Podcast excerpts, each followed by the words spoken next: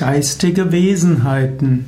Geistige Wesenheiten ist ein Sammelbegriff für verschiedene Wesen, die keinen physischen Körper haben. Geistige Wesenheiten können solche sein, die den physischen Körper verlassen haben und warten auf die neueste, auf die nächste Reinkarnation. Geistige Wesenheiten können die Engel sein, aber auch die Elementewesen, Geistige Wesenheiten können auch die Elfen, die Baumdevas sein, die Blumendevas, Kristallwesen.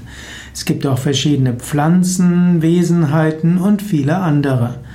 Wir sind nicht allein auf dieser Welt, sondern es gibt viele subtilere Ebenen, wo es auch Geschöpfe gibt, die uns helfen, die mit uns sind und zu denen wir Kontakt aufnehmen können.